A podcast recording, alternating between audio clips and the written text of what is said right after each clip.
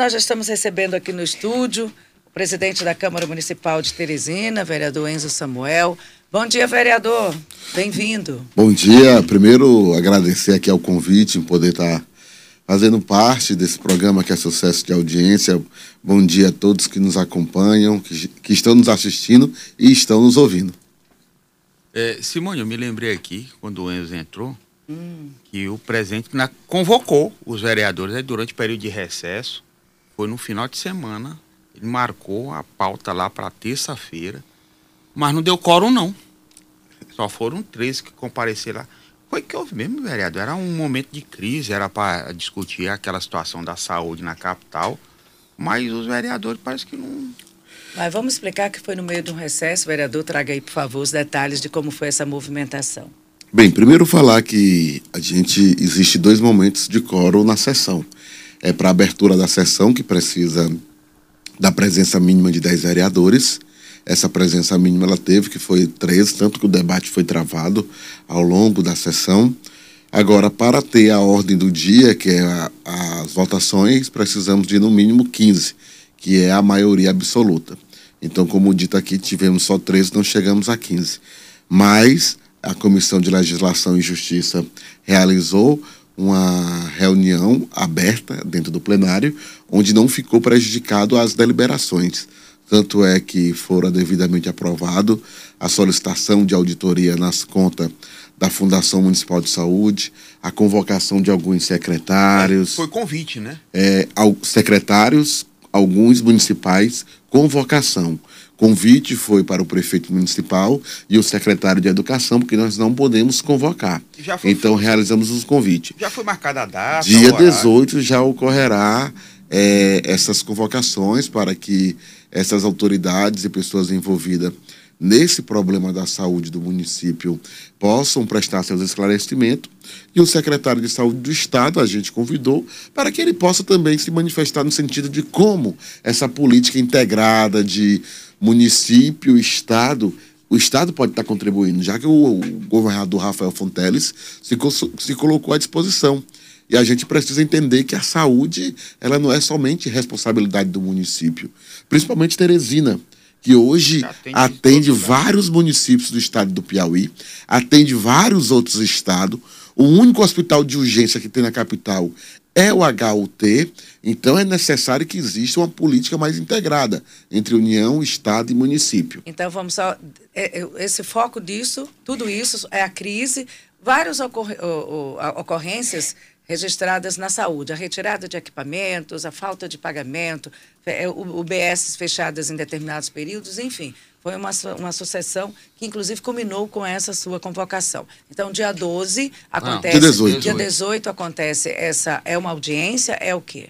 É, é uma convocação. Uma convocação na Câmara né, de Teresina. Onde os secretários de saúde, que é o doutor Ari, que é procurador do município, ex-secretário de saúde. Ele participa ou é, já é o atual doutor Ítalo? Não, vai ser, o, vai ser o antigo, porque foi diante Na da gestão, gestão dele, dele que se agravou essa crise havendo a necessidade, após escutar essas autoridades, nós iremos deliberar se há necessidade já de convocar o novo secretário ou não. E o convite então, do prefeito? Luciano, o prefeito já disse que vai, inclusive, já confirmou. Confirmou oh. oficialmente para o senhor? Olha, ele confirmou através dos meios de comunicação é, o que é que eu sempre defendo? Nesse momento, o importante é a gente poder entender o que está acontecendo. A auditoria que o Tribunal de Contas vai realizar, ela vai ser bastante fundamental para a gente poder tomar decisões futuras. E o que nós queremos buscar é a resolutividade do problema. Nós não podemos também ser do time do quanto pior melhor. Porque se a gente for desse time, quem vai sofrer é quem está lá na ponta, os mais vulneráveis. Então, o que a Câmara quer nesse momento é ajudar a resolver essa crise. Diga de passagem, uma crise que vem acontecendo há muito tempo. A fundação está entrando no seu quarto presidente. Então, nós não podemos aceitar isso como algo normal. Então, tem essa articulação da Câmara de Teresina com essa, é, é, esse evento, eu vou chamar o evento, mas é uma audiência.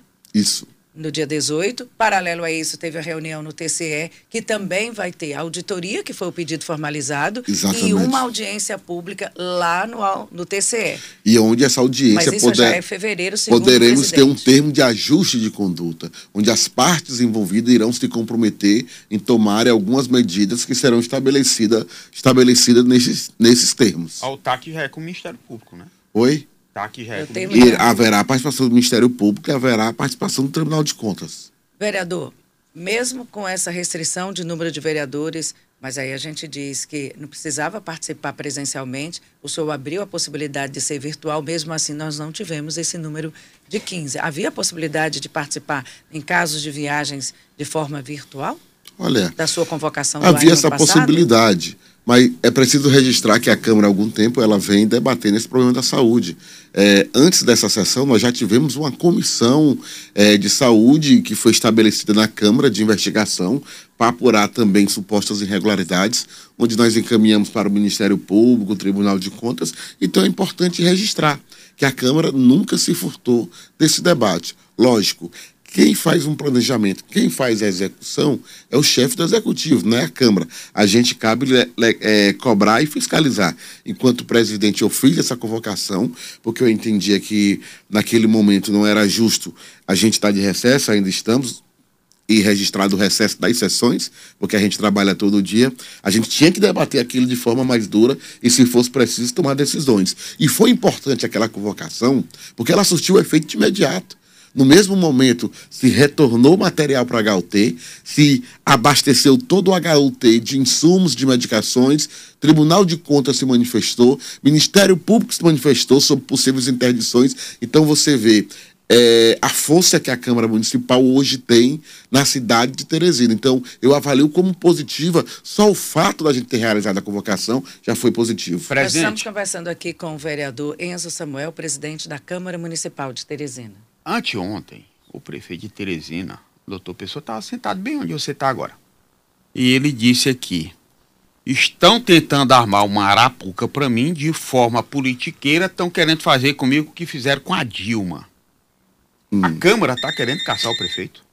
Olha, o que é que é preciso registrar? É... Deixa eu dar um exemplo. Hitler foi tentado derrubar pelos seus próprios aliados. Né? Quem conhece a história. Então, assim, não parte da Câmara essa intenção de você armar para você fazer a cassação de um prefeito. Nós temos um pacto democrático que foi celebrado em nosso país. E esse pacto democrático ele precisa ser respeitado. Nós tivemos, vamos fazer aqui uma retrospectiva, peço permissão. É, em 2020, nós tivemos um processo eleitoral. Nós tivemos, de um lado, um candidato apoiado pelo ex-prefeito saudoso Firmino Filho, que colocou a educação de Teresina como referência número um do nosso país. A nossa educação era um modelo, era uma referência para todo o Brasil. E do outro lado, tivemos candidato que prometia fazer a transposição do Rio Parnaíba, trazer a Disney para Teresina, fazia campanha dançando. E Teresina escolheu um modelo, teve a opção, escolheu. Então, é reflexo do voto. A nossa maior arma é o voto. Se a administração está ruim, quem pode mudar é o voto em outubro. Isso é o pacto democrático. Não é o presidente, não é os vereadores que podem mudar essa realidade. Gestão ruim, você se resolve nas urnas. Se houver algum cometimento de crime, será apurado para tomar também as decisões cabidas. Mas gestão ruim se resolve nas urnas. Vereador, aqui o telefone tocou, você sabe que tem a disponibilidade do ouvinte participar. Deixa eu ver se é pergunta para o senhor ou entrar nessa roda de conversa. Alô, bom dia, quem fala? Pergunta para o nosso entrevistado? Bom dia, Simone. Bom dia, presidente Enzo Samuel. Estou entrevistado sempre, o presidente da Câmara, Enzo Samuel. Júnior Gavião, Simone Luciano. Oi, Júnior, É, bom Enzo, dia. Enzo, é um prazer estar lhe ouvindo aqui na Teresina FM. Eu sou ouvinte também assíduo. E, enfim, importante. Eu queria falar de um assunto, Enzo, que se dita em relação à saúde. Muitas crianças especiais não estão tendo acesso a neuropediatras, a algumas especialidades médicas. Inclusive, até próprios médicos estão se omitindo em atender tanto pelo SUS e até planos privados, preferem atender particulares. E você teve um projeto, o Câmara em Ação, que incluiu esse projeto de fazer, é, de entregar os atestados para vários segmentos dessas crianças especiais. Enfim, o que eu gostaria de saber, como é que você poderia contribuir para que mais crianças especiais pudessem estar sendo atendidas, sendo beneficiadas, a lista é enorme, o sistema do SUS está realmente deficitário, e o que é que poderia ser feito em Teresina, que é um polo de saúde com apoio da Câmara Municipal através do seu projeto. Obrigada, Júnior. É, primeiro, registrar aqui meu bom dia e todo o meu apreço ao Júnior do Gavião, o Júnior, que é pai de uma criança com síndrome de Down, e eu que sou defensor, é, sou padrinho tanto da Down Te Amo, como é, também participo do movimento no Riso. É, Júnior, o Piauí hoje, ele conta, se não me engano, com 18 neuropediatras. Então, existe uma dificuldade daqueles pais e mães que têm crianças, é, ou esse público infanto-juvenil, ter acesso a um neuropediatra, crianças com deficiência principalmente crianças que apresentam é, autismo, é, condições de paralisia cerebral, dislexia, dentre outros. O que foi que nós fizemos na Câmara Municipal? Nós implementamos algo único no Brasil. Nós fizemos um sistema híbrido, através de uma plataforma do Dr. Joniel, em parceria também com o Instituto Riso, da doutora Clara. Como é que é feito? Olha, é, você pega é, dentro do Câmara em Ação, você tem um programa Neuro em Ação. Nós concedemos mais de 100 atendimentos numa região. Na Zona Sul chegamos a quase 200, na Zona Leste a quase 150. Vamos para a Zona Norte e vamos para a Zona Sudeste. Essas mães, elas fazem a gravação de vídeo dos seus filhos no dia a dia né, do seu comportamento encaminham para a plataforma. Através dessa plataforma, o doutor Joniel, que é o neuropediatra, referência no Brasil, ele consegue diagnosticar se a criança tem autismo, se a criança tem paralisia cerebral, se a criança possa vir a ter dislexia, se a criança possa ter TDAH.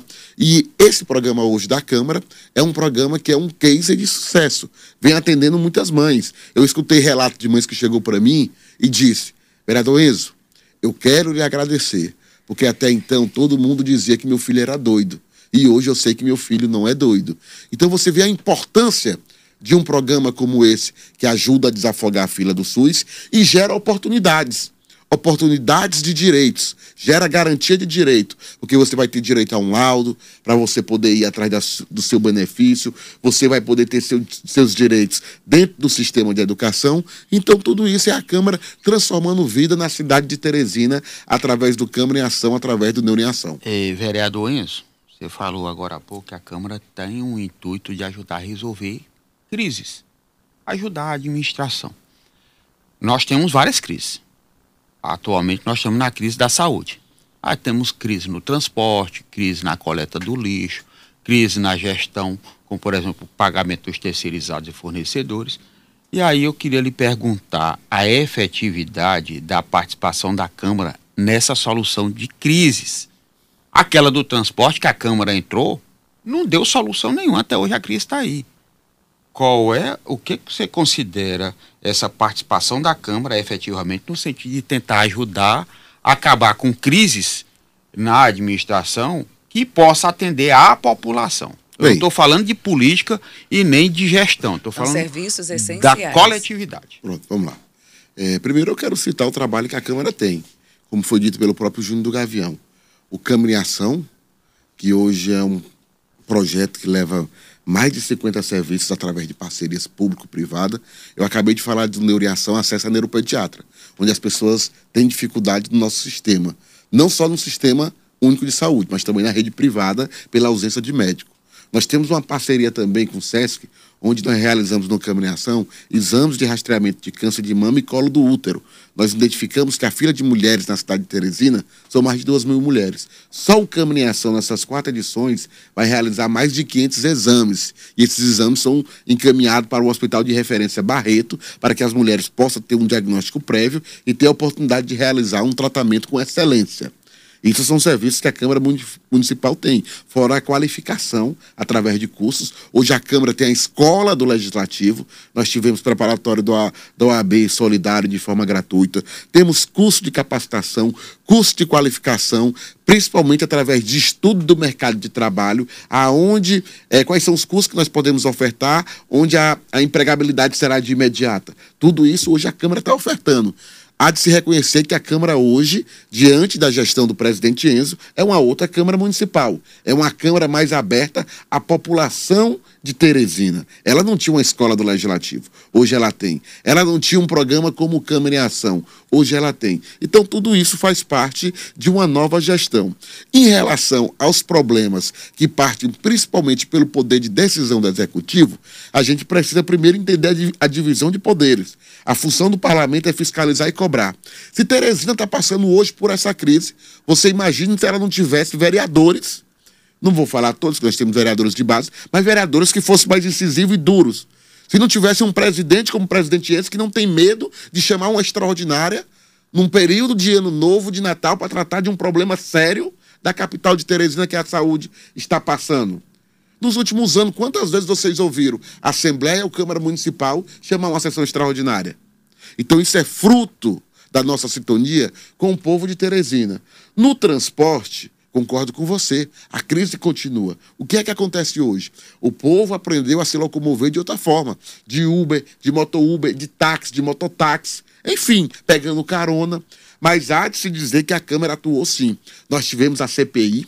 A CPI apontou irregularidades encaminhou para o Ministério Público, encaminhou para o Tribunal de Contas, encaminhou para o Executivo Municipal. Agora, nós não executamos. Nós também, quando houve uma significativa melhora, foi uma proposição da Câmara, através de um estudo, de aumentar a quantidade X de ônibus no horário de pico e aumentar a quantidade X no horário entre picos.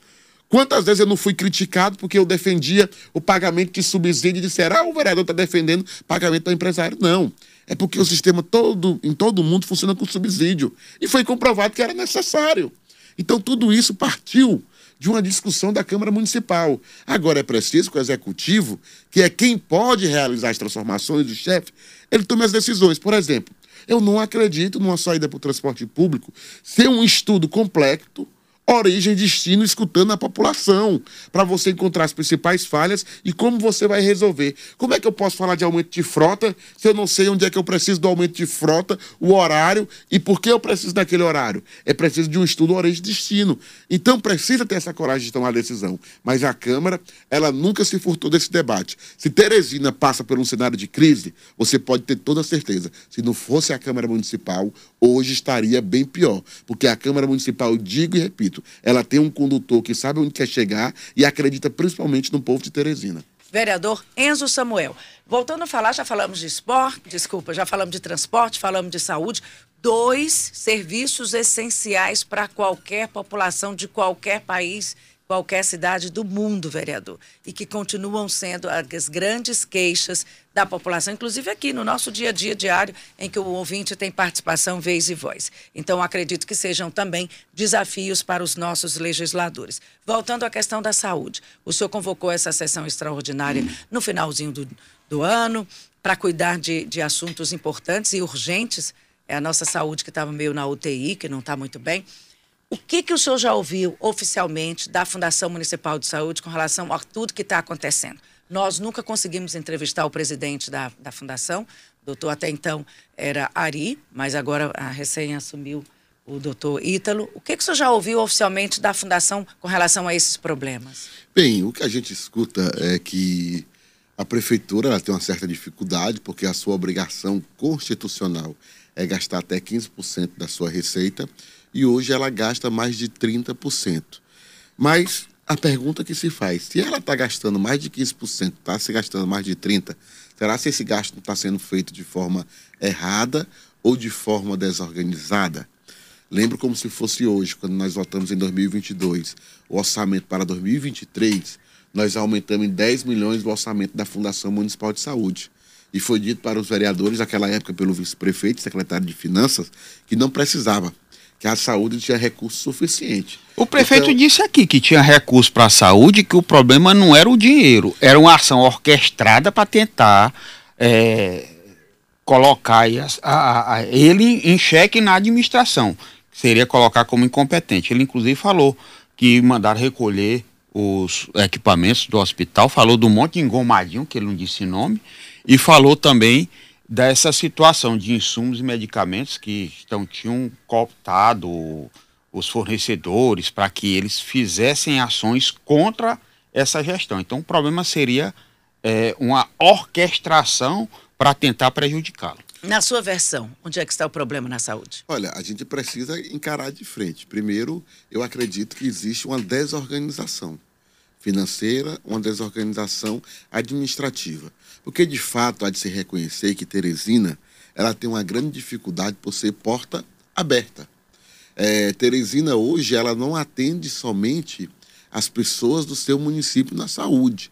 Teresina atende mais de 300 municípios, atende todo o interior do estado do Piauí, quem vem para cá, atende outros estados como Tocantins, como Maranhão, como Pará, e isso, de uma certa forma, vai aumentando os seus gastos. Teresina só tem hoje um hospital de urgência, que é o HUT. Teresina hoje atende alta e média complexidade, onde não é a sua obrigação. Então, tudo isso vai sufocando a saúde financeira e a saúde é, organizacional do, da saúde do nosso município. Estrangula. Vai estrangulando. Se você não tiver uma boa gestão, como tinha essa preocupação, saudoso Firmino Filho, vai chegar no que se está chegando. O Estado nunca colaborou com o HUT. Olha, o governo federal nunca colaborou com o HUT. Eu não estou dizendo que não colaborou, mas precisa ter uma participação maior. É preciso entender que alta, média complexidade é função do Estado. E agora a gente tem um governador, Rafael Fonteles, que se colocou à disposição e nós convidamos o secretário de Saúde para esta audiência exatamente para entender como pode haver uma participação maior do Estado. Hoje, qualquer problema de urgência, de alta complexidade, você vai pagar o T. De média complexidade, você vai pagar o T. Teresina não tem como suportar atender vários outros municípios, vários outros estados, se tiver uma participação maior desses entes federativos. Dá para se pensar uma saúde dos. Eu vou falar de Teresina, já que eu sou vereador de Teresina, mas eu vou ampliar para o Piauí. Dá para se pensar numa saúde do Piauí sem um hospital como o HUT?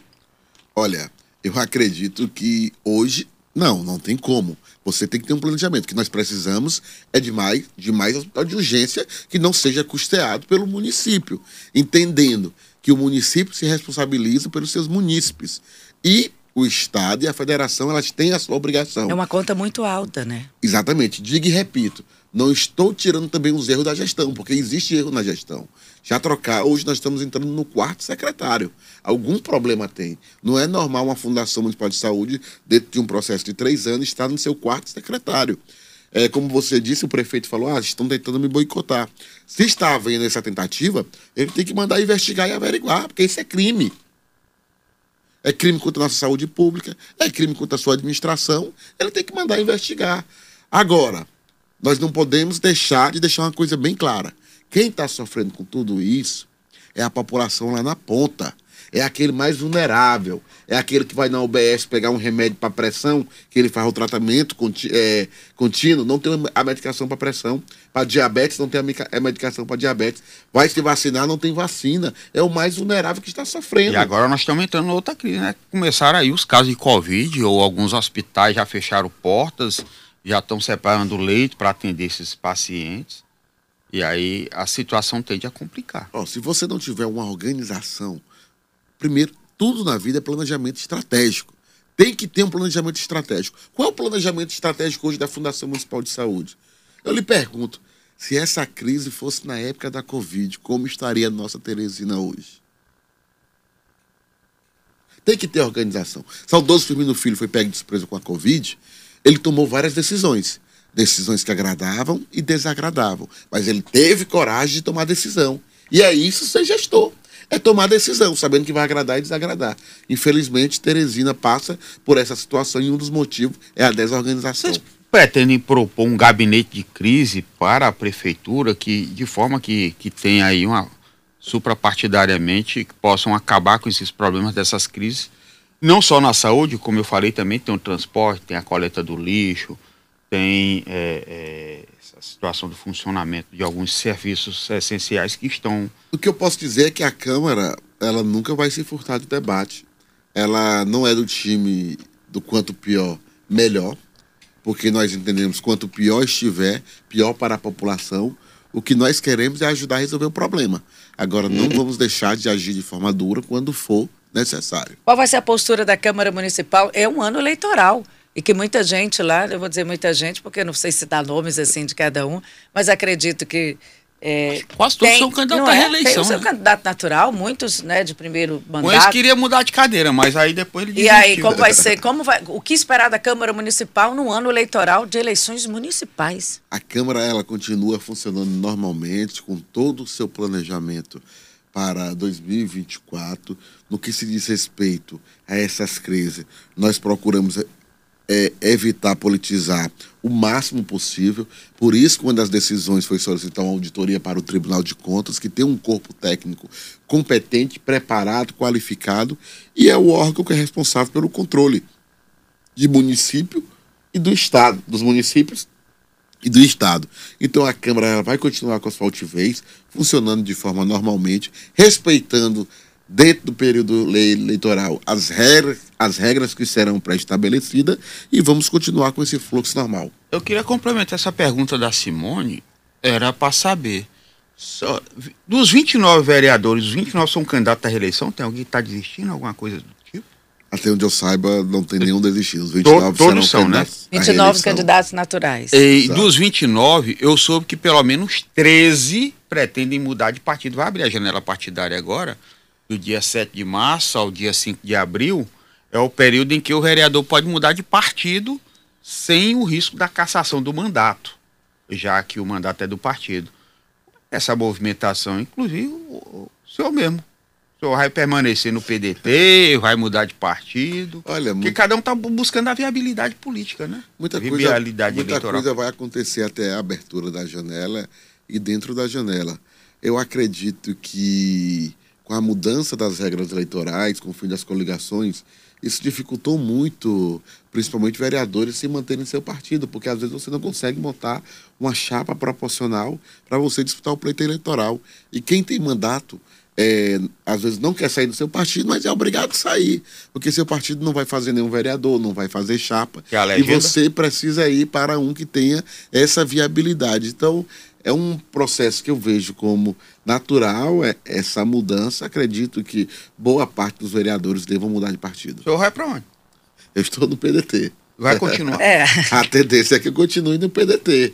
É, eu não sou muito fã dessa troca de partido. Eu comecei minha militância no PCdoB, foi exatamente para o PDT, é, diante dessa dificuldade do PCdoB, dessa montagem de chapa, então você, quando tem o um mandato, você tem que pensar nisso. Mas até nessa mudança eu procurei a busca de um partido que tivesse mais ou menos uma ideologia, a sua forma de pensar, de atuar parecido, porque eu não sou é, muito fã de ficar trocando, trocando de partido, não.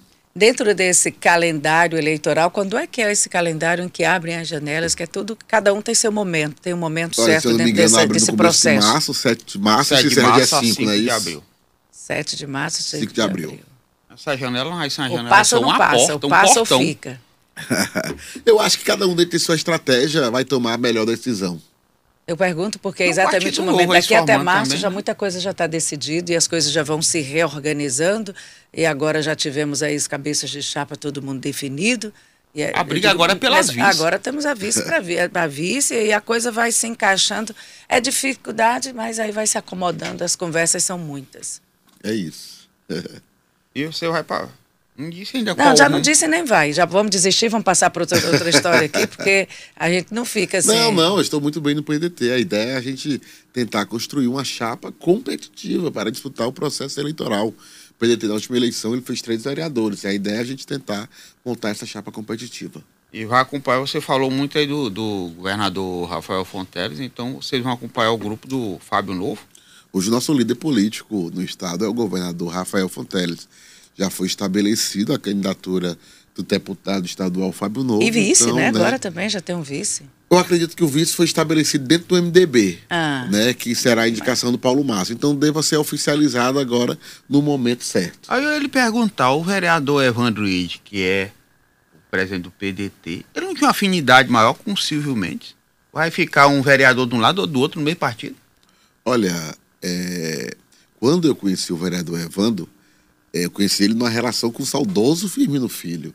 É, não posso falar como era essa relação com o Silvio, mas hoje o Evandro faz parte do PDT. O PDT ele tomou uma decisão, que foi marchar com o Fábio Novo. Então, ele também, mesmo sendo presidente, ele tem que respeitar essa decisão.